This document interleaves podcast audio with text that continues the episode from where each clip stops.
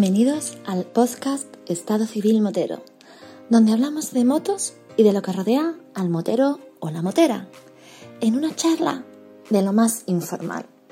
Así que ponte cómodo o cómoda y disfruta de este episodio.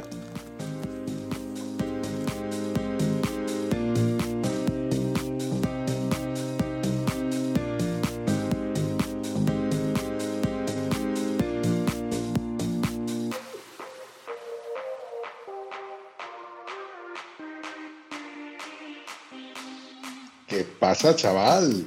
Qué alegría escucharte, Vampi. ¿Qué hace, tío? ¿Qué hace tu vida? ¿Me tiene abandonado? Bueno, que esto es un clásico ya de tenerme abandonado. Me han dicho, tío, me han dicho, yo le he dicho que estaba loco. Me han dicho que yo por Vampi se ha montado la moto y se ha hecho una kilometrada larga. Digo, ya es imposible si el Vampi va por el pan y da la vuelta para casa. ¡El cansino! ¡El cansino! ¡El cansino! ¡Apejeta, pejeta, pejeta el cansino! ¡Ha llegado el cansino, señora! Sin moverse del sofá y en su propio domicilio. Cansino, cansino, cansino y así todo el día hasta que amanezca. Señora, ha llegado el cansino. ¿Es verdad eso, tío? ¿Ha hecho una kilometrada? El cansino, el cansino, te... Vamos a ver, las cosas como, como dijo Jack el Destripador, vamos por parte. Antonio, por no decirte cansino, que al final se te va a quedar lo de la colección de cansino.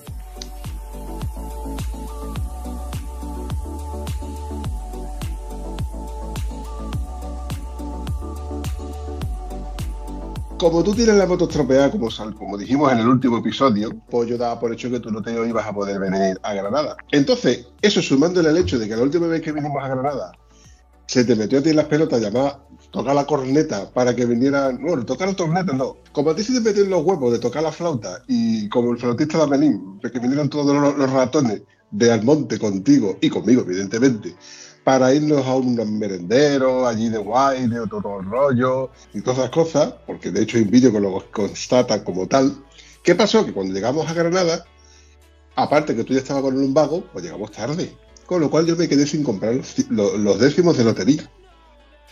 Y yo este año digo, mira, como Antonio tiene la moto estropeada, me voy a ir yo solito, pego un telefonazo a Mario Montoro, que, que de hecho ya había grabado un episodio con él y con Altura Aragonés, y le pego un telefonazo a nuestro amigo Juan Ramón Paliá. Este último, por cierto, estaba, estaba no, está todavía en Brasil. Hijo puta, lleva un mes allí en Brasil con, con su señora. De lo cual me alegro. Eh, Vampi, eh, entonces me estás diciendo, claro, así tenía yo la punzada esta en la espalda que no me llegaba una mano, no me llegaba la otra. Es decir, que te has ido a Granada sin decir nada por la puerta callada, la chita callando, y como Juan Ramón te ha dejado colgado, que te lo merece, porque se ha ido a Granada con su mujer, que me parece fantástico de sus cojones ahí. Entonces resulta ser ¿eh? que como te han dejado plantado, pues ahora llamo a tu amigo Antonio para que te acompañe en las noches de soledades. Voy a colgar y te voy a mandar carajo, que te enteres. Manda huevo el tío este. O sea que tú te lo pasaste muy mal en un merendero, ¿vale? Y encima la lumbalgia la traía yo por merendar contigo. Pues es posible que me haya dado una merendola por estar a tu lado. Cabronazo.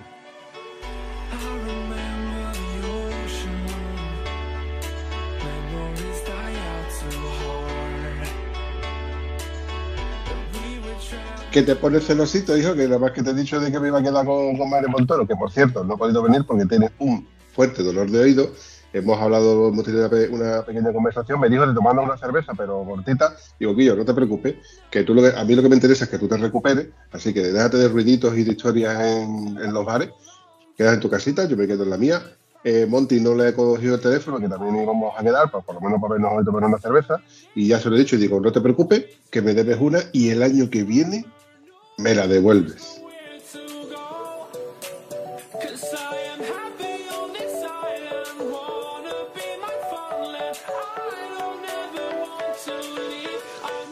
Puede pasar, todas las cosas pueden pasar, pero vamos, que tú no hayas dicho ni siquiera a tu amigo Antonio, yo, te, puede, te viene, no te viene, haber dicho algo, tío. Algo. Algo, eres un mamón con todas las letras, todas las letras mayúsculas y signos de exclamación delante y detrás de la palabra. Yo, tú no puedes decir, Antonio, me voy a tal sitio. Vamos, que tú te lo pasaste muy mal porque la gente que venía tú, porque tenías muy poco nivel para ti. Te quiere ya, María del Mar, tú no salió con mejores gente en tu vida. Señora, ha llegado el casino. Una cosa sí te voy a decir, Antonio. Te he echado de menos, de verdad, te lo juro. Te he echado de menos un montón. De estas veces que el, GPS me la juega, yo lo he dicho y lo seguiré diciendo. Tengo una relación de amor-odio con el GPS que lo mismo que me la jugó en, en la S30 y al final eh, me, mandó por otra carretera que me reubicaba por camas y demás, pero resultaba de que estaban los chicos de la conservación de carretera de obras. Con lo cual me volví a reenviar a, meterme por dentro de Sevilla. Y me pegué un paseíto muy guapo por las calles de Sevilla. Una hora perdí. ¿Qué pasó con esa hora que yo perdí? Porque llegaba tarde a un sitio donde yo tenía que llegar para comprar una rifa, perdón, unos boletos de una rifa para un buen amigo nuestro y podcaster.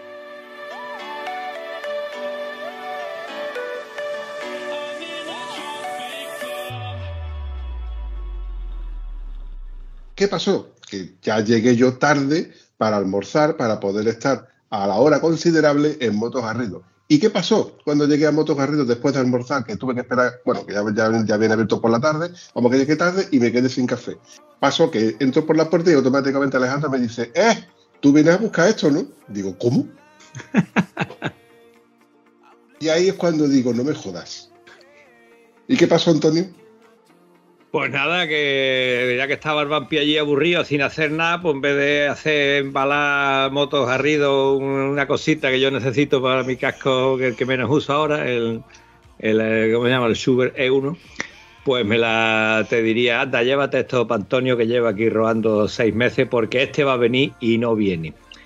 Y hoy podía haber ido, pero como el vampi no ha dicho nada, se ha ido a traición, pues no ha podido ir.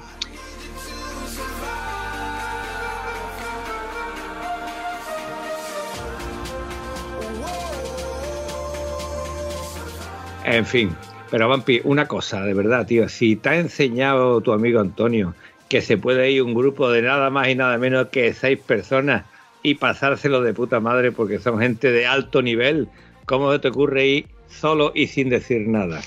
¡Cobarde! Hombre, vamos a ver, Antonio. Hay un refrán que dice, más vale solo que mal acompañado, cabeza. Eso es así, compadre. Eso sigue siendo así. Eso es así. Pero después te acuerdas de mí, después te has acordado. Mira cómo te Sí. me ha llamado para grabar. Mira cómo me ha llamado para grabar con las lagrimitas afuera. ¿No me quiere nadie? ¿Quién te va a querer? Si te va a traición. Me aborro. Cállate ya, cansino. Que, no te- que yo no te he llamado a ti para grabar, te he llamado para preguntarte cómo estaba y con, por la moto y demás. Pero bueno, cronológicamente hablando, vamos a seguir con la historia en la cual, por culpa de o gracias a, por culpa de o gracias a, como tú lo quieras ver, Antonio, pero por culpa del vampi que fue para allá, para allá y fue a hablar con Alejandro Garrido, te va a traer a casita tu visera de tu pantalla de tu casco Schubert E1 más un juego de auriculares JBL marca registrada para tu precioso Schubert E1. Y gracias a que tu amigo el vampi estaba allí, dilo, dilo. No pienso decir que lo has pagado tú. No pienso decir que has pagado lo que yo no era capaz de pagar por haber cambiado de teléfono. Su puta madre. Media hora para hacer pago y es que no reconocía el vicio, no reconocía el teléfono porque es un, teléfono nuevo. Para eso están los amigos, formas, cojones. A Gracias. ver, a ver, problemas del primer mundo, porque siempre hubiera ocurrido de que lo hubiera pagado contra reembolsos o poder haber pagado luego con, un- con una transferencia, con, con un Bizum o lo que sea. Bueno, de todas El formas. Bizum, el Bizum es lo que no podía hacer, ni transferencia tampoco, porque el teléfono no, no lo, no lo reconoce. O sea, la aplicación no reconoce el nuevo, nuevo teléfono. A unas malas, lo único que hubiera pasado es que hubiese tardado 3, 4 o 5 días hasta que tú hubieses con- con- conseguido insertar la tarjeta por el puerto USB. El c tu prima, niño. El c tu prima.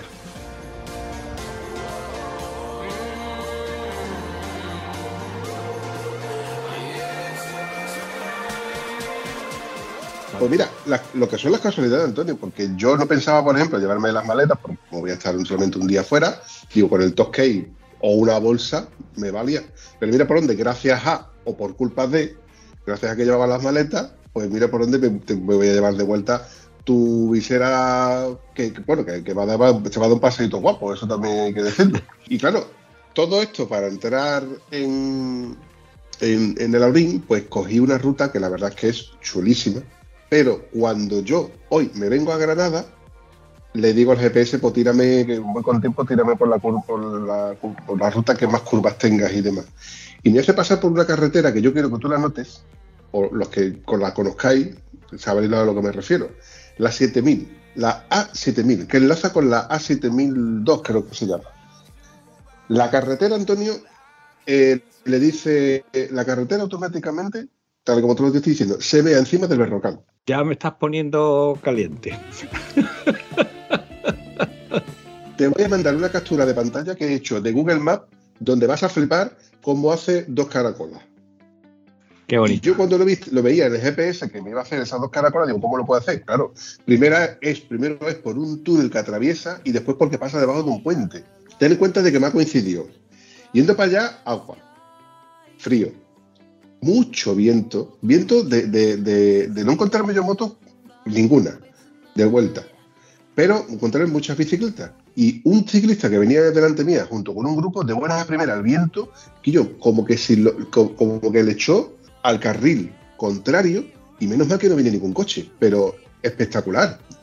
Contenedores tirados en el suelo, lo típico de verte ramas de los árboles, mm, piñas en la carretera.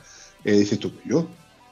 Y lu- luchar contra el viento. Cuando tú vas en segunda, tercera, segunda, tercera, que estamos hablando de 30, 40, 60 como máximo, más o menos te maneja las ráfagadas de viento. Pero cuando tú ya sales de ahí y te metes en otros berenjenales donde ya el agua te pega fuerte, los flipas.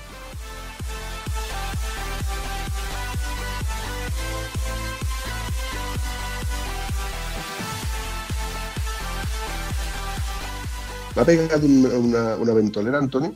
A ver, la ventolera es generalizada, pues yo estaba hablando hoy con gente de que, que está en Valladolid, etcétera. Saludito a nuestro amigo Buba y a nuestra señora La Chillona.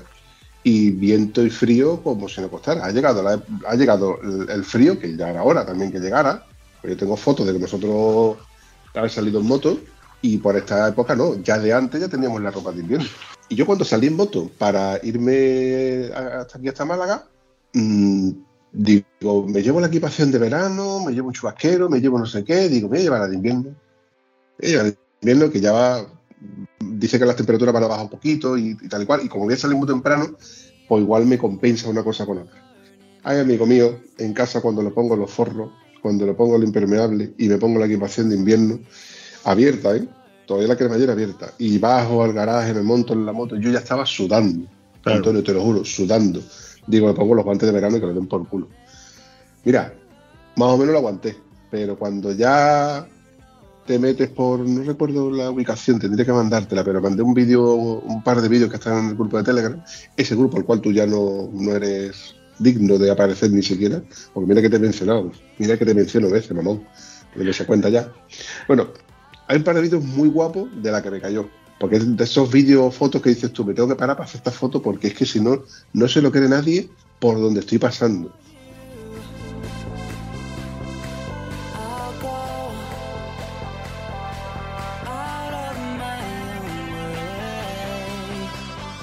y ver el termómetro a 4 grados, la leche. ¿Cómo, cómo coño ha cambiado el tiempo? ¿Qué, qué- ¿Dónde estoy? ¿He he llegado al Polo Norte o qué? Claro, llevamos mucho tiempo pasando calor o con buen clima, que en el momento que empieza a hacer frío, hasta que nos aclimatemos al frío, 4 grados eran para mí cero. Ojo, te estoy recordando que estoy con los guantes de verano y las botas con los calcetines finitos, que no, que tú, tú sabes que tú y yo tenemos, bueno, tú y yo. Yo te regalé un, un buen juego de calcetines que desde entonces tú has descubierto lo que es ir calentito. Bueno, no tanto como ir calentito, pero por lo menos pasar menos frío. Vamos a llamarlo en pasar menos frío. Pero vamos, realmente eh, en la zona donde nosotros vivimos, hasta que no empiezas a subir, a subir, a subir, no, mm, no echamos de menos de verdad lo que es una ropa buena, ¿no? Está claro, ¿no? Salvo en honrosas excepciones, vamos, tal, tal como esta, que yo creo que de aquí no se va a dar más el caso. Yo calculo que tú harás otra ruta así para el año 2050, cosas así, ¿no? Entonces ya te puede abrigar. La puñaladita no sabe cómo dármela. Por lo menos avisa, hijo de puta, por lo menos avisa, me cago en tus muelas. Déjalo ya, Antonio. de- Qué pesado eres, tío. no cojas carrera para atrás, coge carrera para adelante, coño. Porque no coge impulso para atrás para, para pegarme la puñalada en vez de tirar para adelante. Eres, eres rencoroso, ¿eh? No, no, no soy rencoroso. Vamos a ver, cuando yo tengo un plan fantástico y dices, hostia, pues tenía un plan fantástico y no puedo ir con el tío este. Bueno, pues vale. Pero cuando yo estoy en casa tocándome los huevos y haciendo eh, las cosas que hay que hacer en casa, que siempre hay cosas que hacer, ¿no? Pasar la aspiradora, que para acá, que para allá, que no sé qué. Y dice, no, yo ¡Los cojones! Eres una maricona, te has ido a traición y sin decir nada. Te, te tenía que rajar la tumbona cuando te pares por ahí o que te llueva más todavía y no puedas poner la tumbona en ningún merendero, hombre.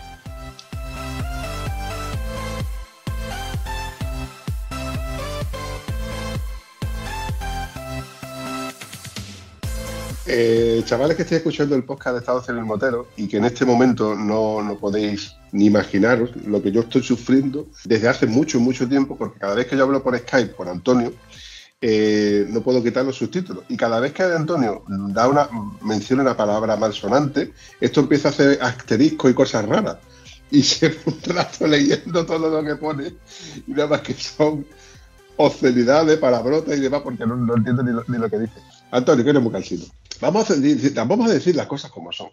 Cuando yo estaba en Motos Garrido y Alejandro me dice, tú vienes por esto, ¿no?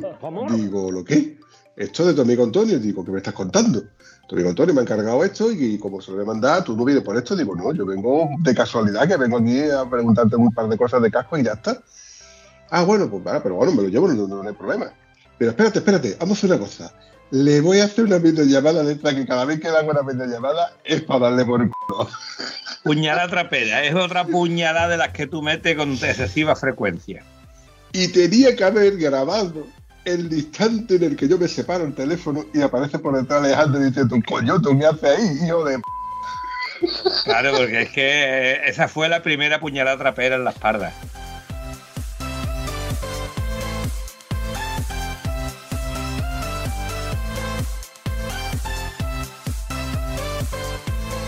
Es la primera puñalada trapera.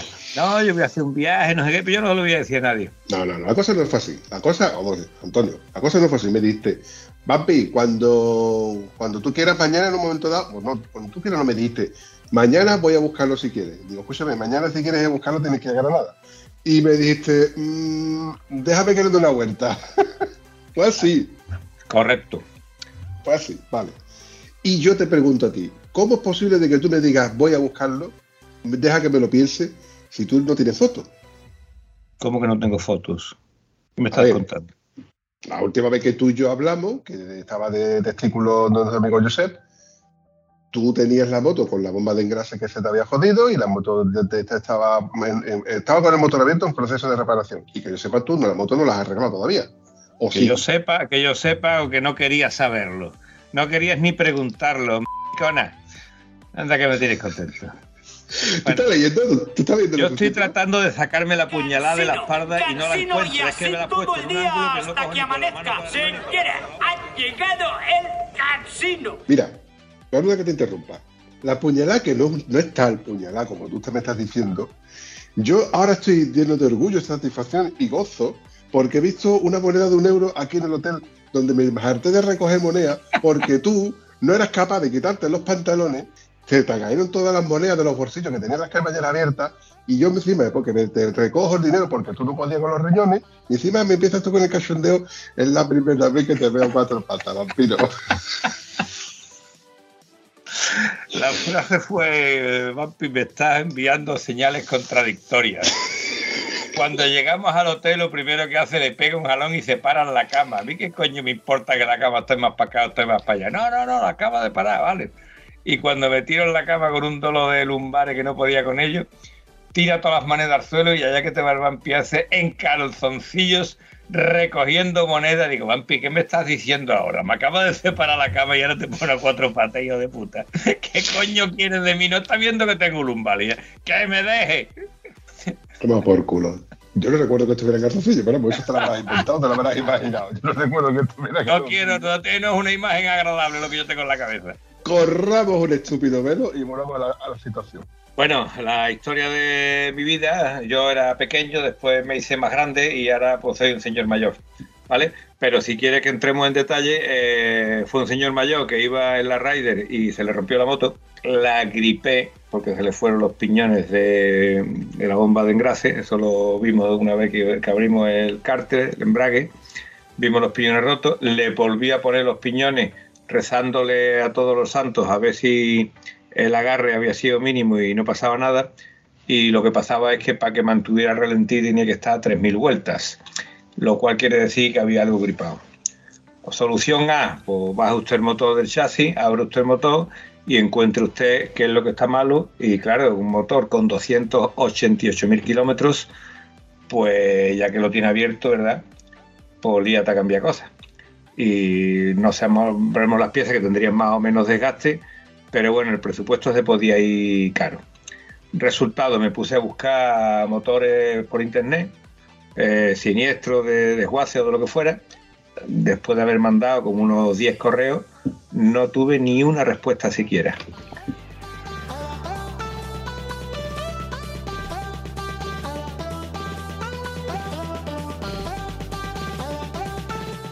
Eh, no me contesta nadie y a última hora me llama uno por teléfono. Hola, mira que tu correo que me había entrado como spam y yo tengo un motor, si te sigue interesando, pues sí, sí me interesa. Total, que estuve hablando con él, el tío había, le habían pegado un hostiazo en Marruecos, se le habían reventado el tren delantero de la moto, rueda hecha polvo, horquilla hecha polvo, y el tío había dicho que, en fin, que podía tener una nueva, que es lo que todo el mundo me decía que hubiera hecho yo. Cómprate una nueva, coño, está rota, es otra. Pero no sé si es que uno es de idea fija, que uno quiere conservar las cosas, o que uno es un tieso, o un poquito de todas estas cosas.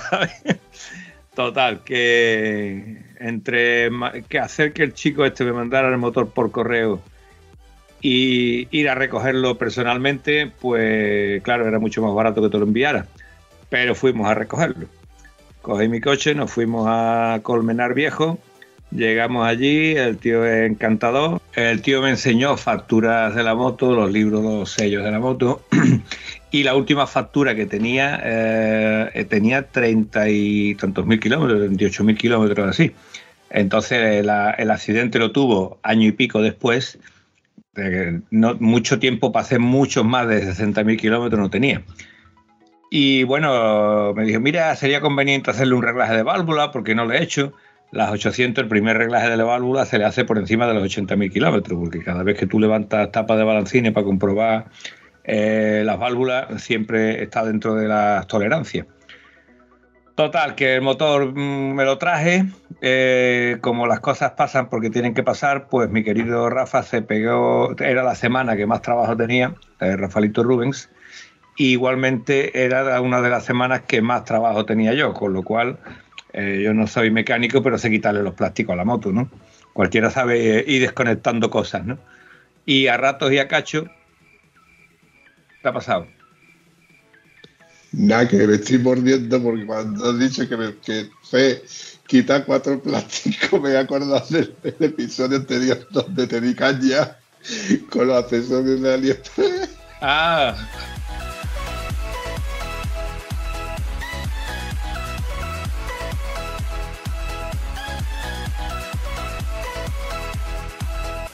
Bueno, hubo que quitar bastantes plastiquitos. Tuve que quitar eh, las maravillosas defensas, que aunque tú sigues diciendo que se las compré al chino, son heads, defensas head, recomendables porque son duras como un cuerno. Tuve que quitar las defensas, guardacarte y ahora quitar, bueno, la, la verdad que las maravillosas GS800 eh, están hechas para que sea una moto muy chula pero de eso a una moto de campo que tú desmontas fácilmente, mire usted, esa cualidad no la tiene, ¿vale? Esa cualidad no la tiene por ningún lado. Desmontar caja de filtro, de batería, todo esto es, engorroso, tela marinera. En fin, que fui quitando cosas y a rato y a cacho, cuando tenía media hora libre, me iba para allá, quitaba eso, me volvía a mi trabajo. Si tenía otra horita por la tarde y Rafa estaba allí, hacía otro poquito de cosas, porque también coincidía que las horas que yo tenía libre el taller estaba cerrado, con lo cual no me podía escapar para allá. Y ya llegó un momento que digo, Rafa, esta, hasta aquí puedo hacer porque ya más cosas no sé hacerle a la moto, lo demás lo tienes que hacer tú. Y aquella misma tarde me manda el tío un vídeo con el motor nuevo instalado y arrancado. Digo, desde luego, Rafa, tienes unas manos, es un artista, tío. A ver, un tornillito lo sabe poner cualquiera. Lo que pasa es que mientras que tú has puesto el primero, ella va por el último tornillo que tenía que poner. O sea, es un profesional cualificado con habilidades y con unos conocimientos impresionantes.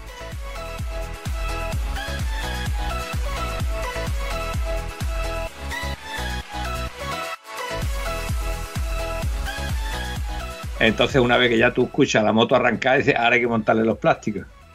Pero Quillo, qué lento es uno montando plástico, tío, qué lento. Y ahora este no me encaja, y ahora este va aquí, y ahora este va allí. ¡Boh, qué trabajito! Y lo que me faltaba ya por último era ponerle el guardacartas. Digo, Rafa, el guardacartas se lo vas a poner tú.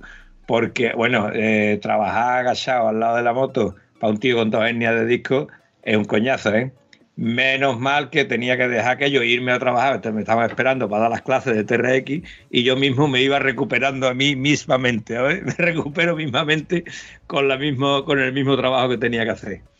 En fin, que la moto salió andando y mire usted, salió, todavía no estaba terminada de montar para la ruta que teníamos prevista. Porque si bien es verdad que la Rider fue cuando se rompió la moto, para la Challenger era cuando yo tenía, quería tener mi moto lista la moto podía haber estado lista para esa fecha, pero tanto Rafa como José Lu me dijeron que yo es una tontería que aprietes para salir con la moto para que tengas flojo cualquier cosa, falle esto, falle lo otro, te quedes tirado en la ruta y no amargue la ruta.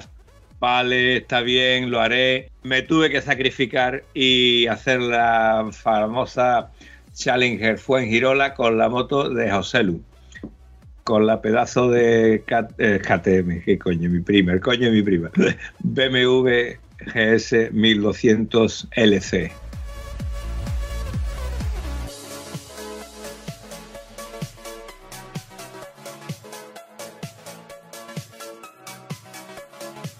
Eh, mientras que has dicho toda esa nomenclatura de esa pedazo de cacho de trozo de moto que siga a la 90%, no te he visto soltar una lagrimita con que no la has hecho con la F800, o sea que muy malamente tampoco te la has pasado, Gorfo. Eh, te confieso que estuve echando de menos a la S800 durante toda la ruta, aún reconociendo la comodidad que tiene la S1200, reconociendo el confort sobre la marcha, reconociendo la frenada superior que tiene y una minudencia de 50 caballos más que la mía, eso no es nada 50 caballos no es nada. ¿Estás enterado? Pues ya te lo digo yo. Aún así, reconociendo que la GS 1200 LC va genial, una supermoto, mm, no necesito tanta moto. De hecho, estaba echando mi, burra para hacer las cosas. En fin, que la Challenger disfruté como toda la Challenger, le faltó un puntito y sabes qué es la sorpresa. ¿Qué es la sorpresa? Pues que cuando tú vas a una ruta que te organiza la gente, vas por carreteras que tú no conoces. Y ese es el punto de sorpresa. Te, hostia, qué guay, qué bonito esta zona, la otra. Pero claro, cuando yo me metí en esa Challenger, es que ya hay dos, tres Challenger allí, más rutas que hemos hecho por allí, con gente de allí. Entonces, prácticamente casi la mayoría de las carreteras la conocíamos, si no en una dirección, en otra, ¿no? Pero bueno, aún así, la, Málaga sí tiene rutas de sierra que son una locura, son una maravilla.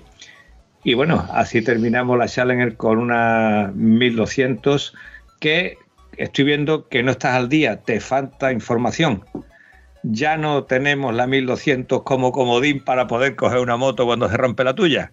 Ha sido vendida y se va a quedar en Huelva, en la Sierra de Huelva se va a quedar. ¿La 1200 LC? Correcto.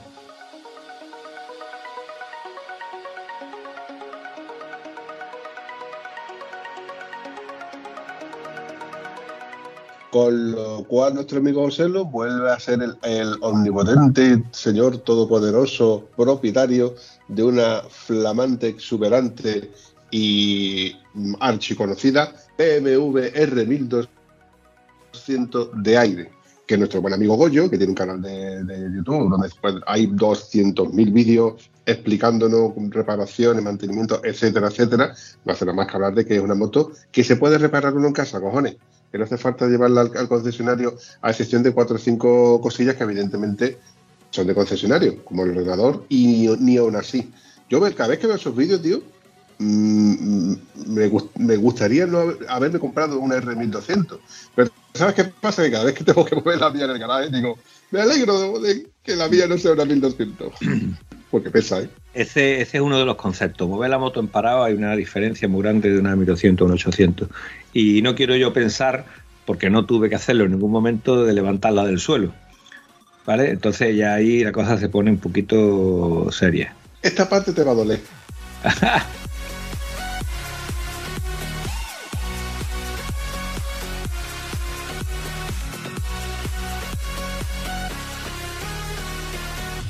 Esto que te voy a decir te va a doler. A ver. Pero el domingo pasado, hablando con Isaac Feliu, me dijo que era más fácil levantar una 1200 que una 800. Pues te digo una cosa, eso depende de quién la coja y de dónde se caiga. Porque como una 1200, como una 1200 se quede como yo he visto caerse la 1200, con el cilindro un poquito más bajo del nivel de la calle, Él lo ha dicho también. Esto lo ha dicho también. Dice, hombre, si te cae en una cuesta y, la, y cae en pendiente, tienes que girar toda la moto sobre el cilindro para poder ponerla de pie. Dice, pero yo tengo un vídeo de mi mujer que pesa 53 kilos levantándola. La R1200. Porque la R1200, lo mires por donde lo mires, tiene un ángulo que no está tocando el manillar en el suelo. claro, claro, claro. Entonces, levantarla es quitarle ángulos hasta que ya es manejable. A ver, En tú, la tuya son más ángulos. cuando estuvimos en Avis, en esto de Turatech, hicimos una rutita muy bonita, pasamos por un puente, ¿te acuerdas? ¿Te suena aquello o no te suena? Una rutita de campo que preparaba y ahora ahí, parado, rodando.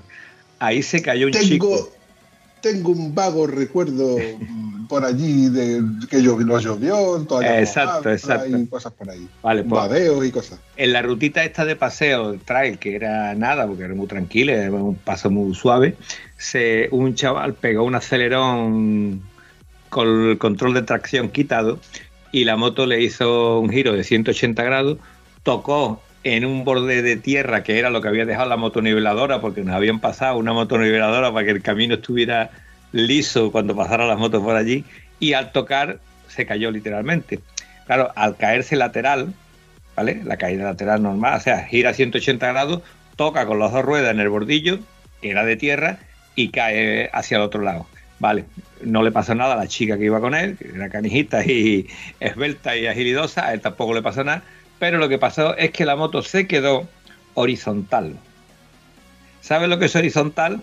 Como cualquier moto que no tenga un cilindro que te aguante, ¿vale? Que no tenga un cilindro para afuera. Entonces se quedó horizontal. El tío le agarró el manillar, pegó un jalón y allí no se movió absolutamente nada. Llegó uno chico que estaba cerca, pegó otro jalón y la moto se quedó inerte. Llegó un tercero, entre los tres jalaron y la moto dijo, ¿a que no hay huevos? Llegó un cuarto y dijo la moto, que no me levanta. Y, y Quillo, de verdad, me hirvió la sangre. Le puse la pata cabra a mi moto y digo, me cago en 10, solo levanto yo ya por orgullo. Pero antes de acercarme llegó el quinto elemento y ya con cinco tíos, cinco tíos agarrados a la GS Adventure con sus maletitas, no sé si llevaba la maleta con la había cargado la mujer o no lo sé, no lo sé. Lo que sé que hicieron falta cinco chavales para levantar la Adventure de la, de la ori- horizontal. ¿Vale? Entonces, eso para mí fue altamente eh, traumático.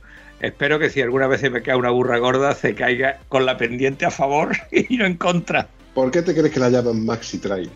A esos cacharros que pesan ya más de 200. No, las nuestras ya pesan más de 200. Las nuestras son trail gordas. Son vacas. Y las otras son vacaburras. Porque son vacaburras, porque son conceptos que vale, que vemos a gente que hace maravillas con ellos. Sigo un par de tíos en Instagram que yo me quedo flipado. Pero me quedo flipado porque evidentemente hacen cosas que yo no soy capaz de hacerlas. ¿Por qué? Porque ellos tienen una habilidad que yo no la tengo. Habilidad, edad, peso, como lo quieras llamar.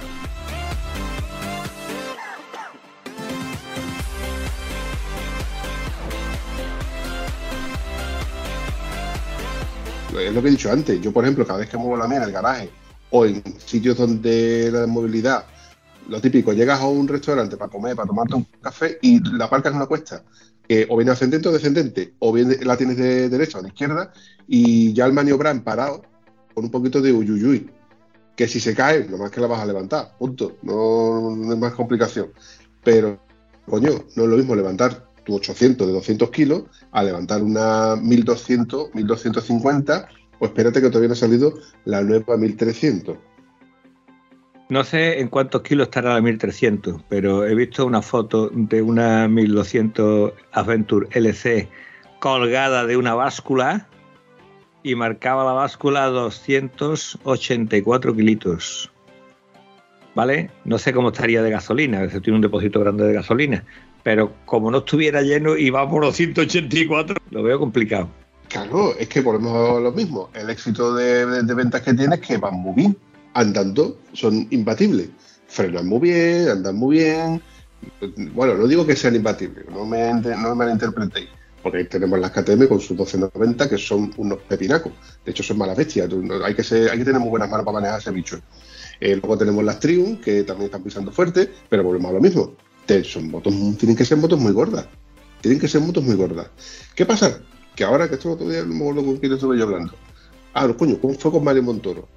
del tema de, del, que de siempre, lo hemos visto, en la alta competición, y no, no, estamos, no estamos compitiendo, pero en la alta competición, las motos del Dakar, las motos de enduro, las motos de ride, menos es más. Cuanto menos peso, mejor va la moto.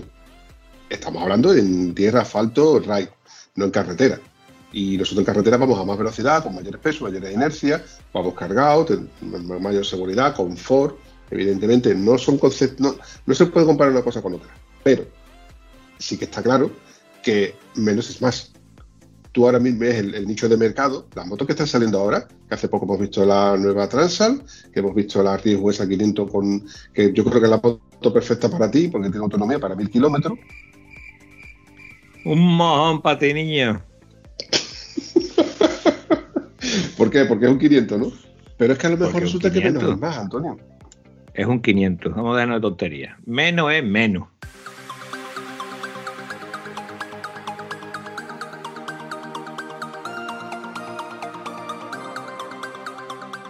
Menos es menos. O sea, yo cuando salieron las 1200 y 130 caballos, yo dije, escúchame, ¿no le podemos quitar 50 kilos aunque perdamos 30 caballos? Fue lo primero que pensé, ¿vale? evidentemente no, se podrá hacer, ¿vale? No se podrá hacer. Pero eh, lo que está claro es que, eh, por ejemplo, había una prueba de la GS, eh, perdón, perdón, borra eso, borra, borra lo de GS, no he dicho GS. Es la primera vez que voy a borrar algo que Antonio me dice, bórralo. no, no, no lo tienes que borrar, que, que borres lo que te he dicho, que no tienes que borrar, lo que tú lo pones aquí en vivo y en directo, que a mí me dan tres cojones de, de, ti de tu toma falsa. Por eso digo, por eso me está a mí que tú me digas a mí, borra esto. No, no, no. no. Falsa? Era un palabra, era un palabra nada más. No me lo interpreta al pie de la letra. La prueba era la KTM 890 y la fantástica Yamaha T7, las dos en un circuito. Y la, 890 fundía a la, T7 en el circuito, ¿vale? ¿Por qué? Pues yo, porque tiene 100 caballos y la otra tiene 70, 76 caballos, creo, creo recordar, ¿no? La, T, la T7. Bueno, hay una diferencia de caballos importante.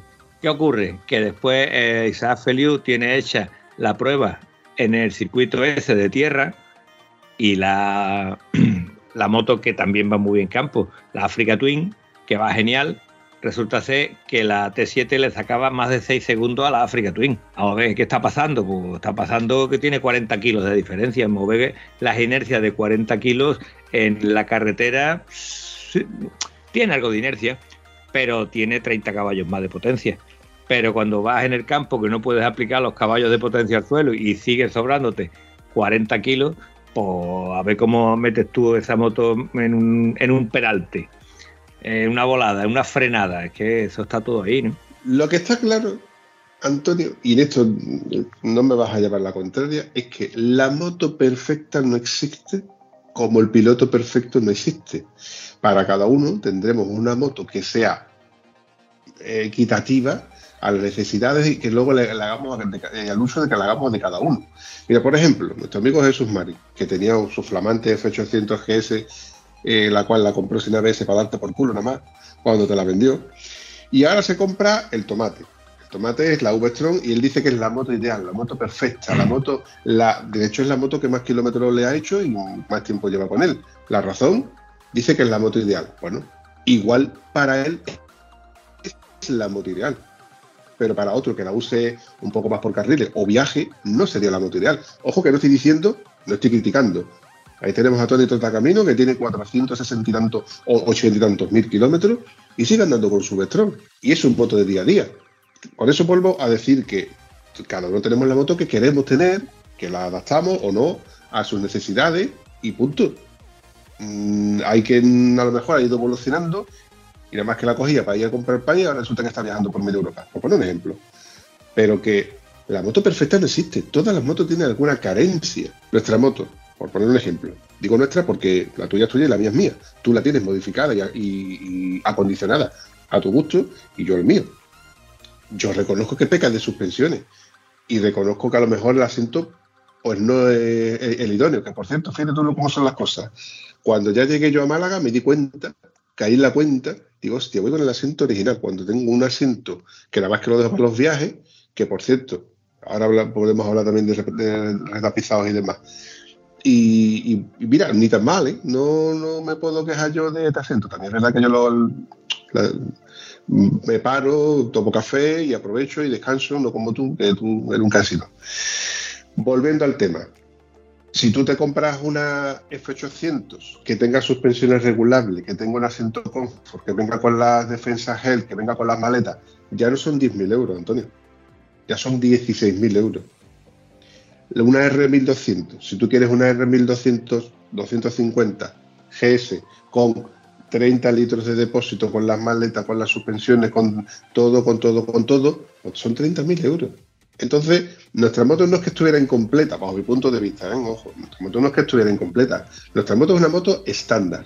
Igual que tu coche es un coche estándar para el uso que está. Luego resulta que en Marruecos pues, tendrá menos caballo y en, el Polo Norte pues, tendrá más caballo, irá mejor. las suspensiones son las que son para todo, para todo tipo de usuario y todo tipo de terreno y todo tipo de circunstancias. Evidentemente, luego, si tú haces más carretera o haces más campo, pues te darás cuenta que no está dentro de la, de la sintonía que tú necesitas. Luego te tocará modificarla, y, por ejemplo, suspensiones, suspensiones, frenos, neumáticos, etcétera, etcétera, etcétera.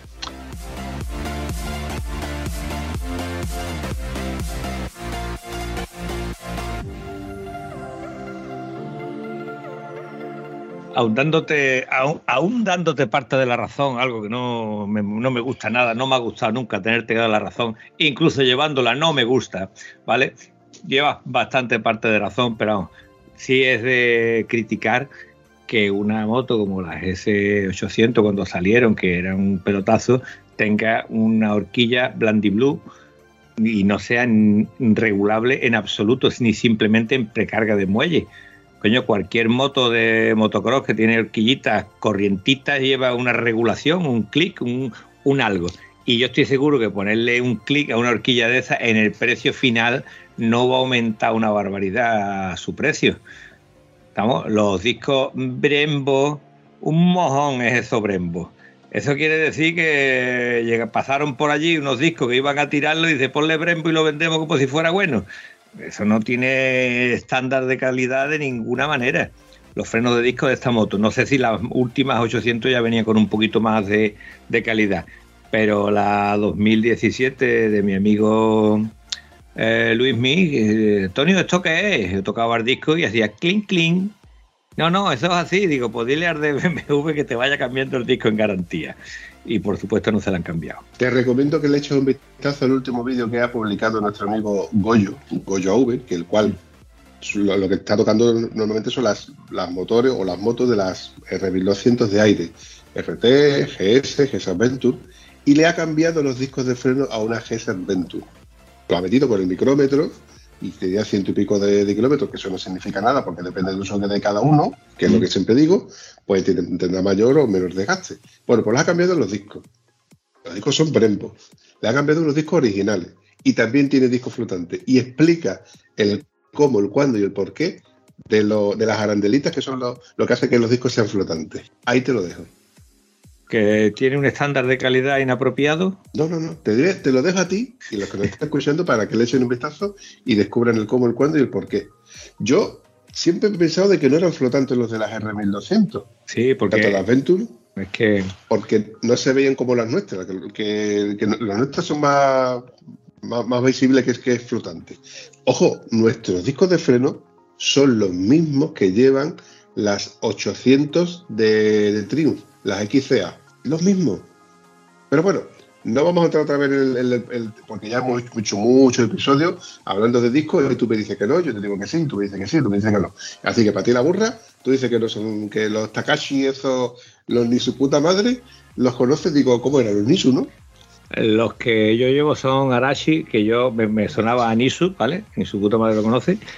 Pero te confieso que lleva casi 200.000 kilómetros iban como el primer día. Y sin embargo, los originales con 40.000 kilómetros ya estaban diciendo, escucha, conmigo no cuente. Con 80.000 kilómetros ya se presentaban un desgaste exagerado. Pero ya el campaneo cuando pisaba eh, no asfalto, cualquier cosa que tuviera un chinito, el campaneo que llevaba el disco no era flotante, era saltante. El disco iba saltando todo el tiempo, clan, clan, clan, clan, ¿vale? Entonces, cuando yo lo quité, tenía una holgurita fea. Pero me consta que he visto discos con holguras muchísimo más exageradas. Bueno, que eso no, debería de ser. Que, que, es como una pieza de desgaste que hay que cambiarla. Tócate los cojones. 600 pavos una pieza de desgaste que te va a poner otra pieza que se va a desgastar el mismo tiempo. Cuando hay otras cosas en el mercado que son una calidad muy, muy, muy superior. Y encima, estéticamente, increíble, ¿sabes? Estéticamente, hostia, qué pasada, qué bonito es esto. Entonces, vamos a ver, yo no debo entrar en la polémica de que estéticamente te guste más o te guste menos. Pues no me digas que las compro para estética porque es para matarte.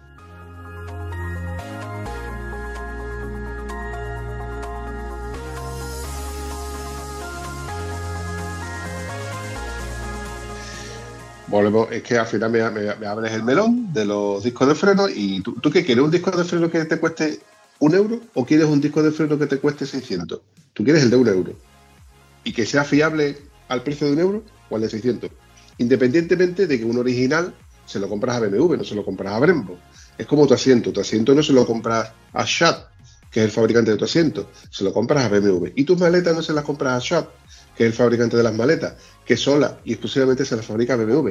No las vende aparte en ningún otro sitio, como no sea a través del concesionario. O sea, se las tienes que comprar a BMW. Tu escape, tu Akrapovic mm, con, las palabras enlace, solo se las puedes comprar a BMW. Tú puedes comprar a otra Akrapovic exactamente igual, pero en vez de con las letras enlace, grabadas a láser, con una pegatinita. Entonces, ¿el precio quién lo pone? ¿El fabricante? ¿El intermediario? Pues porque tú no quieres poner, tú no quieres pagar 600 euros por un disco que a lo mejor fabricado vale 30, por poner un ejemplo. Quitando que valga o no valga esos 600 euros, a ti te han durado 100.000 kilómetros o 200, lo que te tenga que durar. Eso depende también del uso que se le dé y del tipo de pastillas de freno que se le ponga. Hablando de pastillas de freno, que también me he acordado de ti. Yo cambié las últimas pastillas de freno, que se las cambié yo precisamente, y no son las originales, evidentemente, las compré en Ubricar y vi especificaciones y demás, que de hecho también lo comentamos en el grupo de, WhatsApp que tenemos de Ruinas S, que desde aquí nuestro amigo Oscar es el, omnipotente y todopoderoso administrador de, este, y nos mandaron información sobre las referencias y demás. Y había varias referencias en, la página web de Publicar. Entonces yo elegí una, no me acuerdo por qué condición fue, porque cuando eso hace ya un montón de tiempo, pero lo que sí que noto es que del mismo modo que antiguamente con las pastillas de freno, el freno era el freno trasero, sobre todo era muy intrusivo y te hacía saltar la ABS casi que con cualquier cosa, pero cuando ibas cargado, evidentemente, o con dos pasajeros, pues iba más o menos de aquella manera, no iba mal. Ahora me permite no bloquear con facilidad, que bloquear sí bloqueo, pero tengo que hacer más presión. Ahora, antiguamente era, tocar el freno y ya notabas tú como que te flameaba un poco. Y decías tú, no, esto es neumático. A ver, es el neumático realmente. Porque si un neumático agarra cuando tú frenas, no patina, ¿verdad? Claro. Con lo cual no te saltaría la ABS. Frena sin saltar la ABS. Si te, si te salta la ABS es porque el neumático no agarra. Hasta ahí estamos de acuerdo, ¿verdad? Sí. Correcto. Bueno, pues yo noté que con este cambio de pastillas de freno, ya la moto, yo lo típico de entrar en curva y timonear un poco, mm, entraba con más seguridad porque no me saltaba la ABS.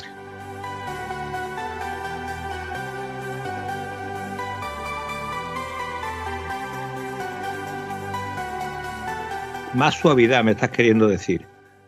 Sí, que no me bloquea, mm. no me bloquea, que entro con la seguridad de que no me bloquea, ya vaya cargado o descargado. Y las pastillas delanteras, que también las cambié yo, también me pasa eso. Ya antes era tocarla y prácticamente que se clavaban, y ahora no es que tenga que hacerle presión de dos dedos, pero sí que noto yo de que no. A ver, que la frena, evidentemente, si no ya me he matado ya. Pero las pastillas originales tenían mayor mordiente y estas pastillas que no son originales no tienen ese mordiente que tenían las originales. Que eso no es malo. Para mí es mejor porque tengo más tacto. Vale, eh, me alegro si te es así, pero yo creo que eso tiene una relación directa con el tiempo que tienen las pastillas y que todavía no están hechas al disco. En el momento que tú adaptes las pastillas, volverás a tener un mordiente similar al que tenías antes, salvo que el compuesto de la pastilla no tenga nada que ver con el compuesto que tú utilizabas antes. Yo estoy en que es el compuesto que yo que, no es el mismo, evidentemente, porque no es el, original, es un, mm. o sea, aunque no sea el original, yo elegí un compuesto que no me acuerdo qué compuesto es exactamente, tendría que ver la factura o la caja que la conservo, pero había varias referencias sobre varios compuestos de orgánicos y sintéticos para el trasero y el delantero. Y en cuanto a lo que tú me has dicho de que todavía no se han modificado o no se han adaptado al freno, te diré que yo cambié las pastillas delanteras con 76.000 kilómetros, que de eso sí me acuerdo, y ya va la moto por 111.000. Vale, vale. Te digo, yo he cambiado ya tres juegos de pastilla delantera, es decir, que me duran sobre los 70, 80 mil kilómetros, con lo cual lo que estamos hablando de que el de disco se desgasta por tu uso, por tal, por cual, no tiene nada que ver, porque sigue gastando al mismo tiempo las pastillas, no abuso de los frenos. Y con el respecto a la trasera, cada vez que yo cambiaba las pastillas traseras, era como si mi moto tuviera ABS, que no lo tiene, que tú apretabas y tenías que apretar para que la rueda mordiera, porque es un pequeño disco solo, con la rueda delantera haciendo un doble disco, cuando tú tocabas mm, sí tenías tacto, aunque habías perdido parte de esa potencia inicial de la, de las pastillas que ya estaban completamente hechas a ese disco. Por eso te digo que creo que será las pastillas. Pero claro, eh, si has utilizado un compuesto que tenga menos mordiente, pues es normal que haya, que haya encontrado eso. Yo te conté lo que me pasó con la famosa Kawasaki de motocross, que cada vez que tocaba el freno bloqueaba. Era imposible con las pastillas originales tocar freno y bloquear y era un compuesto duro eh, muy parecido a la Prembo Oro que monto yo ahora. Y le recorté de unas pastillas, del, unas pastillas viejas de, del 5200 que tenía mi padre, un juego de pastillas que tenía ahí, recorté la pastilla, que fue una obra de ingeniería. ¿eh?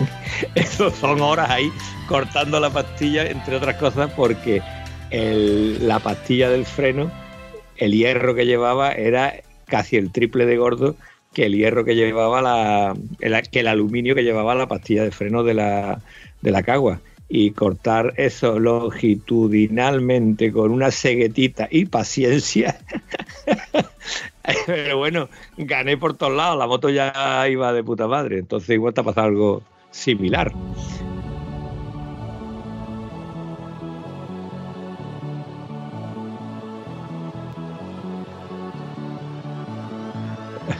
No, hombre, lo que pasa es que yo estoy recordando a esa etiqueta que yo suelo llevar muy a gala, que es la etiqueta de tieso.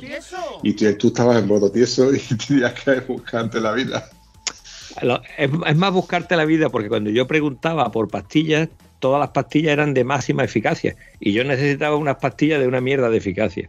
Entonces el ferodo de un coche corriente pues, no tiene calidad ninguna. Y yo creo que las pastillas esas vendí la moto y todavía llevaba la, las pastillas guarrindongas aquellas, o sea que encima tenían una gran durabilidad. Bueno, chavalote, como llevamos ya un rato de episodio y yo, tú sabes que a mí no me gusta editar mucho tiempo porque luego editarte a ti, la verdad que me da un mogollón de trabajo, pero yo no quería despedirme de ti sin al menos darte un... A ver, para no dejarte con más sabor de boca, darte una alegría. ¿De verdad que me va a quitar la puñalada de la espalda? ¿Me la va a quitar de verdad? por favor, las cosas como son. Tú, la puñalada de la espalda la llevas tú y como igual que yo llevo en, la maleta derecha de mi moto tu visera y tu kit de manos libres. Así que deja de tocarme los huevos por el que la puñaladita, porque igual... Se puede perder por el camino. No, perderlo no se va a perder, pero igual te pido mm, una comisión por el transporte. Eh, recuerda que aún no has cobrado la mercancía, ¿eh? Encima la has eh, pagado tú. Pues mira, hablando ya que has mencionado de que todavía no ha cobrado la mercancía y que tú, o sea, con lo cual la mercancía la tengo yo y hasta que no la cobre no la vas a recibir. Es tuya, es tuya. Eh, súmale 20 euritos más. Bueno, vale, me sacrifico por ti, me sacrificaré por ti, Vampi. Es que claro, eh, eh, es que tu amigo Vampi, que donde lo he dicho hasta ahora, se ha acordado de ti cuando ha comprado los décimos de lotería y te trae un décimo de lotería de Granada. Eres un detalle, tío. Además, generoso. Me ha regalado el décimo y encima me va a regalar. Oh, coño, hombre, con propiedad.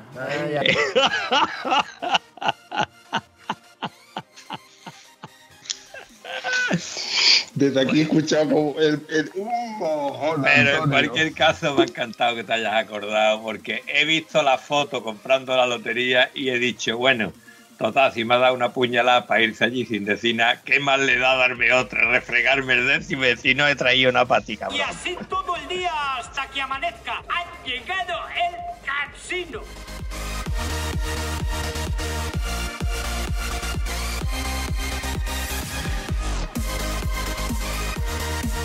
Mire usted, eh, mi moto ha sido renovada. Ahora una moto de 60.000 kilómetros va bastante bien. No encuentro diferencia con la como iba antes, pero necesito una kilometrada de las que a mí me gustan, no un, un ir a las cañas y venir. Eh, cuando has nombrado antes a Jesús, que está muy contento con su tomate, realmente Jesús lo que utiliza es para ir a trabajar y venir. No creo que haga muchos viajes en viajes largos es cuando tú echas de menos el asiento, la suspensión, el freno, el tacto de la goma. Eh, cuando tú vas en la carretera que ya te conoce como la palma de la mano, pues toda la es como adaptarte a una suspensión mala. Tu moto, tu coche va perdiendo amortiguadores y tú cogiendo el coche por el mismo sitio, tú al final no te das cuenta que está el coche sin suspensión. Te das cuenta que el coche está sin suspensión cuando cambia el recorrido, cuando coges una curva abierta a velocidad y tú dices, este coche se está abriendo en la curva más de la cuenta, está perdiendo eh, tracción o está perdiendo agarre, esto es raro, ¿no? Entonces, en fin, yo lo veo así. Eh, motos perfectas no existen, pero yo estoy muy a gusto con la mía. ¿Qué quiere que te diga? Me aburro. O vete al carajo si te aburre. Móntate en moto, cabones. Es una moto brillante y no, te montas nada más para limpiarla. Ay, brillante. Si tú supieras cómo está la pobrecilla de fea.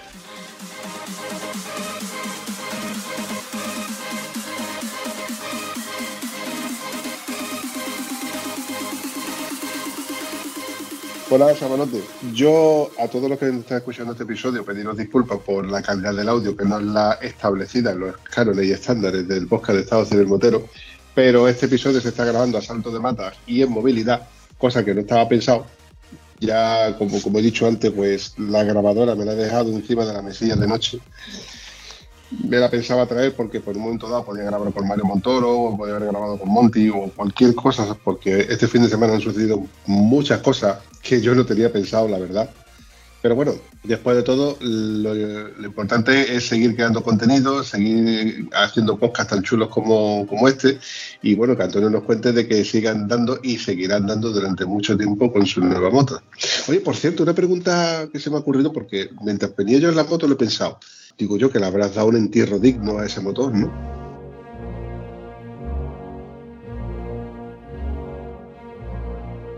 No, el motor realmente tiene un embrague que tiene unos, no sé, puede tener 100.000 kilómetros, pero que está en perfecto recorrido de uso. Tiene una cadena de distribución que no tiene ni 6.000 kilómetros y no sé, alguna cosilla que puedan necesitar. Bueno, y los piñones de la bomba de engrase los tiene en perfecto estado, ¿vale? Que esos tienen eh, cero kilómetros, han arrancado tres veces a ya está. Entonces ese motor lo tengo ahí y me imagino que conforme vaya necesitando cosas, pues la iremos sacando de uno para ponerse al otro. Si tenemos la suerte que sean todas las piezas iguales, porque una es 2010 y la otra es 2015, ¿vale? El motor que yo he puesto es 2015 y el otro era 2010. Por lo tanto, no sé si este es un Rotax o si este es un Chinorri. ¿Tú lo sabes? Yo tengo entendido que el del 2013 en adelante es chino. Pues tríncame el pepino. Estaba deseando de darte el premio. ¿Cómo cayó? ¿Cómo cayó? Otra vez, compadre. No sabía Pero- cómo darte. pero- Te lo digo, te vas a ir sin darte el premio. No, pero yo, yo en, mi, en mi cabeza tengo yo ahora una controversia, porque ahora cada vez que yo vea tu moto es como vete a ti con moto, porque le has puesto un motor nuevo. Me quita las arruguitas, me quita las arruguitas.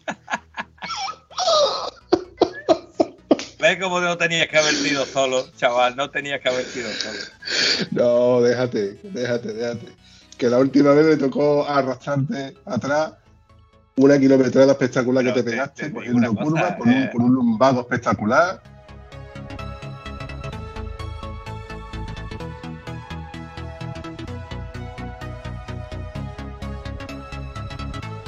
Te digo que ha sido la última vez desde entonces hasta nuestros días que he estado con lumbalgia. Y lo curioso es que por, por terminar el viaje, que lo pasé fatal, recuerda que llevaba una faja que me había dejado Diego y un cinturón de entreno de musculación puesto encima. Y bueno, la verdad que iba jodidísimo. Sin embargo, el tío autónomo que yo trabajando después aguantaba perfectamente. En fin, eh, Yo- es la, yo es no la recuerdo- última vez y espero que sea la última para siempre, que no vuelva a tener una lumbalgia de esas jodidas. Yo no recuerdo haberte visto tan jodido durante tanto tiempo. Y luego al día siguiente que me comentaste que le habías ayudado a tu hija a cambiar la rueda, digo, coño, ya se te ha quitado. Y fue a entrenar y a saber cómo tenías que entrenar y volver otra vez al sitio. Lo que hace ser un profesional del gremio. Vale, pero eh, yo, ya que estamos hablando y a mí me gusta ser educativo, eh, a los niños que suelen tener problemas de espalda, apuntarse a un gimnasio, arma de cántaros. Buscar un gimnasio a alguien que os asesore, que os diga, que os indique y seguir sus consejos. Porque yo tengo un tío cerca que está hecho una pirtrafa humana, tiene lumbalgia, un día ha sido también, y se acuerda del entreno cuando está en crisis. En crisis no es el mejor momento de empezar, es empezar cuando estemos bien para evitar esas crisis. Pero yo desde aquí os recomiendo que si os apuntáis al gimnasio de Antonio Guitar, no vayáis buscando a Antonio porque Antonio o estará andando con su preciada moto nueva con Motox o eh, sac- sacando episodios del podcast de Estado Civil Motor. Que le gano mucho más dinero, ¿dónde va a parar? Anda, que yo también te quiero, Antonio. Bueno, chavalote, como siempre suelo decir, que bien me la ha pasado. Un placer verte de nuevo y escucharte de nuevo. Eh, te echo de menos, evidentemente, en esta ruta. La vuelta va a ser espectacularmente igual de buena sin escucharte, sobre todo por el intercomunicador. Y nada, chavalote, nos vemos de pronto porque tengo que devolverte unas cosillas que tienes por ahí, previo cambio de monetario. Y previo entrega de billetes, si no, no hay trato. Que ha sido, como siempre, un placer. Me la ha pasado muy bien charlando contigo y casi, casi me lo hubiera pasado bien también rodando en moto por esas pistas de aquellas carreteras por donde tú has cogido. Si te ha gustado este episodio, puedes comentarlo en cualquiera de nuestras redes sociales. Es gratis y nos ayudas a seguir creando contenido. Y si además nos ayudas a compartirlo, nos haría mucha ilusión. Bueno, a la Vampi sobre todo, que es quien se le ocurra. Espero que os haya gustado tanto como nosotros. Hasta el próximo episodio.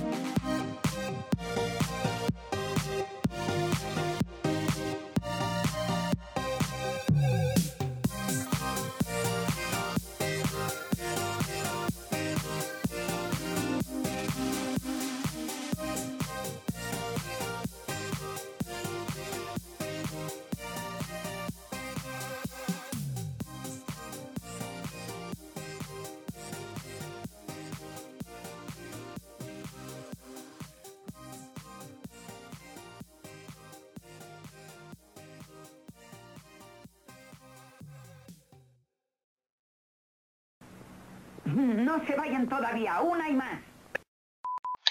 Eh, por cierto, cuando pone carretera 7000 no aparece nada más en tontería. ¿Me puedes decir de dónde a dónde va la carretera 7000? Te lo digo ahora mismo. Va desde Málaga hasta, no sabría decirte, o sea, sé que... Es que la, la carretera, la carretera es conocida por Fuente de la Reina, que hay un- una fuente que hay allí, pero esa carretera, la 7000, la 7000 enlaza con la 7001 de Río Gordo. Perdón, recuerdo, No, no, no, espera, espera, espera. La 7000, empie- la 7000 empieza en Málaga, que cruza todos los montes de Málaga, que es un paraje, Antonio, espectacular las vistas que tiene. Hay dos miradores. Uno, sí conseguí hacerme una foto, pero el otro no quise enrollarme porque si me enrollo la lío. Pasa por Colmenar y de Colmenar hasta Río Gordo eh, es la 7204. Y esa también es una carretera bueno, altamente recomendable, también muy, muy, muy, muy bonita. Ya de ahí ya no, ya no me más carreteras, pero porque ya iba también con el tiempo más, no justito, pero que no quería llegar tarde, digo, ya que me levanto temprano y cojo curvas, no voy a llegar tarde para comprar los décimos de lotería y me va a pasar lo que encima de que no te llamo, o lo liamos parda. Pasé por un embalse también chulísimo, tío. Ya te digo, mm, de esas cosas que yo agradezco al GPS que de vez en cuando me meta el lío, pero luego te llevo por unos sitios, yo creo que te llevo a unos sitios que el Google Maps no te lleva. Pues nada, espero que la próxima vez que tengas ganas de meterte en lío cuentes con más gente. Será un placer acompañarte y espero que no necesites nada, que tú sabes que a mí no me gusta salir solo por si acaso. Que yo me acuerdo de uno que salió y hizo un viaje así solo y llegó con el chaleco mojado y lo soltó antes de bajarse de la moto, ya le había saltado la IVA.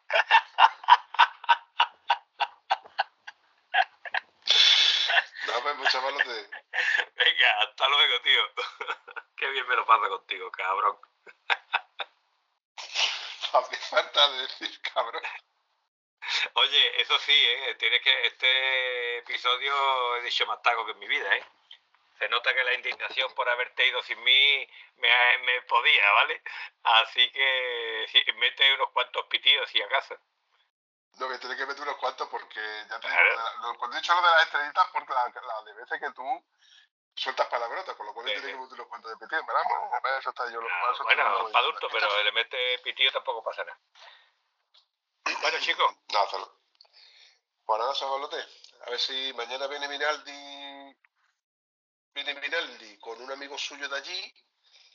A ver a un amigo suyo de aquí que se ha comprado la misma moto, que es la moto que puso en el grupo de Telegram, que tú no has echado cuenta últimamente. Y de camino, ahora, me pongo al día. Y mm, puf, pues te vas a hartar. Y me acompañan, aparte del recorrido, pero que esté, yo le he dicho a él que busque una ruta que los acerque o que yo los acompañe hasta Málaga, pero yo tengo que estar en Huelva temprano. Primero por- porque tengo que estar antes de las 8 para grabar con Maripichu y evidentemente antes de las 6 porque se hace de noche. claro, Yo de noche no quiero Complicado. conducir y menos por autopista. eso va a ser complicado. Sí. Bueno, pues encantado, tío. Y nada, vamos hablando. Si hablamos en moto, si hablamos en moto, delante de un merendero, una parrillita, una cosita de esa, eso ya sería la caña. Así que igual pronto. Chao, Tonelete. Hasta luego, chavalote. Adiós. Chao. Sí, es que llevas un rato hablando ya. Yo, esta parte es la que yo no edito, me voy a tirar a la basura, vuelvo y esas cosas. bueno, Escucha, eh. ¿por qué has dicho que yo no tengo moto? ¿Que te la has creído tú que no tengo moto? Espérate que todavía no hemos llegado. No me empieces tú a monopolizar el, el episodio y creyendo que el libro es tuyo. Espérate que yo estoy hablando de mi libro, Ah, pues porque este es mi libro. Planifíquese como Y usted yo he quiera. venido aquí a hablar de mi libro. Te estoy diciendo, espérate. Bueno. eh, Ay, que estábamos... pues tú, ¿Qué haces, chaval? ¿Así va a ser eso? ¿En silencio va a ser? Espera, espera, que no, no, es, es- es- era, no eras tú. No eres tú, soy yo. No eres tú, no eres tú, no eres tú, soy yo. Échame la culpa. ¿Y ahora qué? ¿Me escuchas? ¿Tú me escuchas con la cara queso que tienes? Hola, Vampi. ¿Te veo? No te veo. ¿No me ves? ¿No? ¿No me ves? sí me escucha, pero ¿por qué no? Vamos a ver. Ya no tengo más conexiones que poner, tío. Eh, ¿Te llamo otra vez? ¿Cuelgo y te llamo? No, dale a la cámara. ¿A quién se la vas a pegar con la cara que tiene? Pero lo has hecho bien, te la has currado, ¿eh? Ha sido un papel muy de... Pero te la has currado, pero ya cuando te has dicho, dale a la cámara que ya me escucho. Dale a la cámara que no te veo, pone, ¿eh? ¿Cómo que no me ves? ¿Cómo que no te veo? Era maricón. Ahora será cuando no me ves, ¿no? Tampoco te veo, dale otra vez. Vamos a ver. Ahora ¿qué sí te veo. Ah, vale, pues la he encendido y la he apagado y ya está. Dilo. ¿Qué hay de nuevo, viejo? Hombre, señor Vampi, qué alegría escucharte. ¿Qué hace, tío? Así no solemos empezar, espérate.